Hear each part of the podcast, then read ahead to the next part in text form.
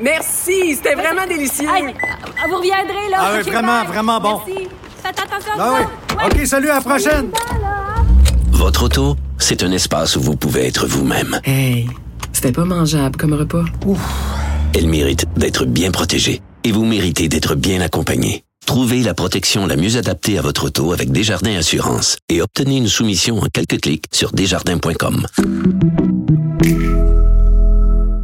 Euh, un mot sur euh, la famille royale. Vous avez peut-être vu qu'il y a un mariage qui est passé, euh, ma foi, presque inaperçu dans les dernières heures. La princesse Béatrice qui s'est mariée. Pourquoi on le surveillait? C'est que la princesse Béatrice, évidemment, est la fille du prince Andrew, euh, qui ne sort plus beaucoup euh, de chez de chez lui, évidemment, en raison de toutes sortes d'allégations euh, de nature euh, sexuelle euh, reliées évidemment à Jeffrey Epstein. Eh bien, le mariage s'est fait discrètement, lui qui avait été repoussé là, de plusieurs mois en raison du de la COVID-19, mais ça a eu lieu à Londres. Elle de marie là, c'est rare comme les mariages royal, l'homme d'affaires italien Eduardo Mappelli Mozzi lors d'une cérémonie euh, euh, privé à Windsor.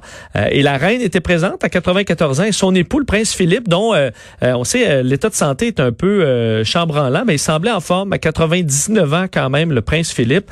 Et ça m'amène à vous vous dire que, le- que demain, pour la reine d'Angleterre, elle va vivre sa 25 millième journée sur le trône. C'est le plus long règne, évidemment, de toute l'histoire de, de de la- de la royauté britannique. Alors, 25 000 jours. Et d'ailleurs, le Daily Mail, euh, qui, euh, bon, est capable du meilleur comme du pire, là, mais aujourd'hui, on fait une inté- intéressante recherche sur... euh, la vie euh, au, sur le trône de Madame, euh, ben, de Madame, de d'Élisabeth II, euh, où on se rend compte à quel point elle a vu des affaires, elle a passé à travers des moments d'histoire quand même assez fascinants. là. Vous vous rappelez que c'est en 1952 euh, que bon son père euh, décède et qu'elle devient la reine. D'ailleurs, en 1953, lors de la, euh, du couronnement, euh, la veille, on euh, conquérait pour la première fois la- le mont Everest. Alors c'était la veille de du couronnement de la reine. Également ensuite, on a vu bon l'époque de John F. Kennedy, le premier homme dans l'espace, le premier homme sur la lune, la Beatlemania. Elle est passée à travers Margaret Thatcher, évidemment une série de, de dirigeants, les euh, la, la, la guerre froide, des compagnons, on en parlait plus tôt, une longue liste des événements que- qu'elle a traversés alors qu'elle était au trône. Alors quand même assez euh, assez intéressant.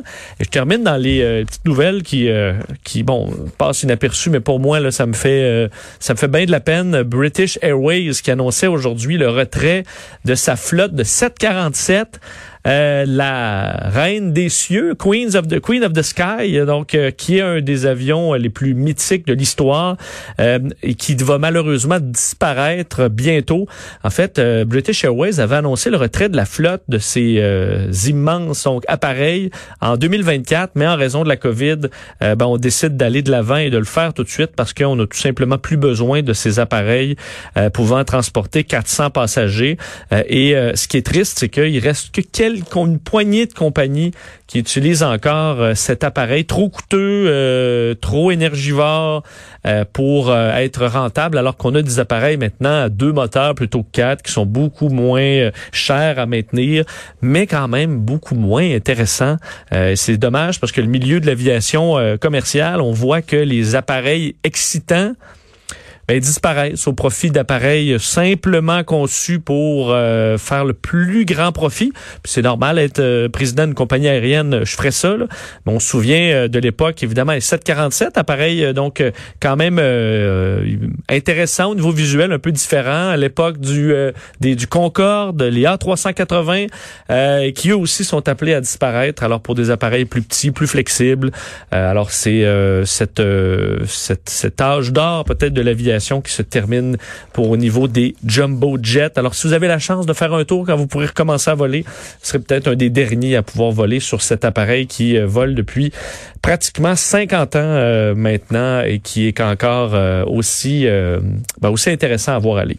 On s'arrête et c'est Steve Fortin qui s'en vient au retour.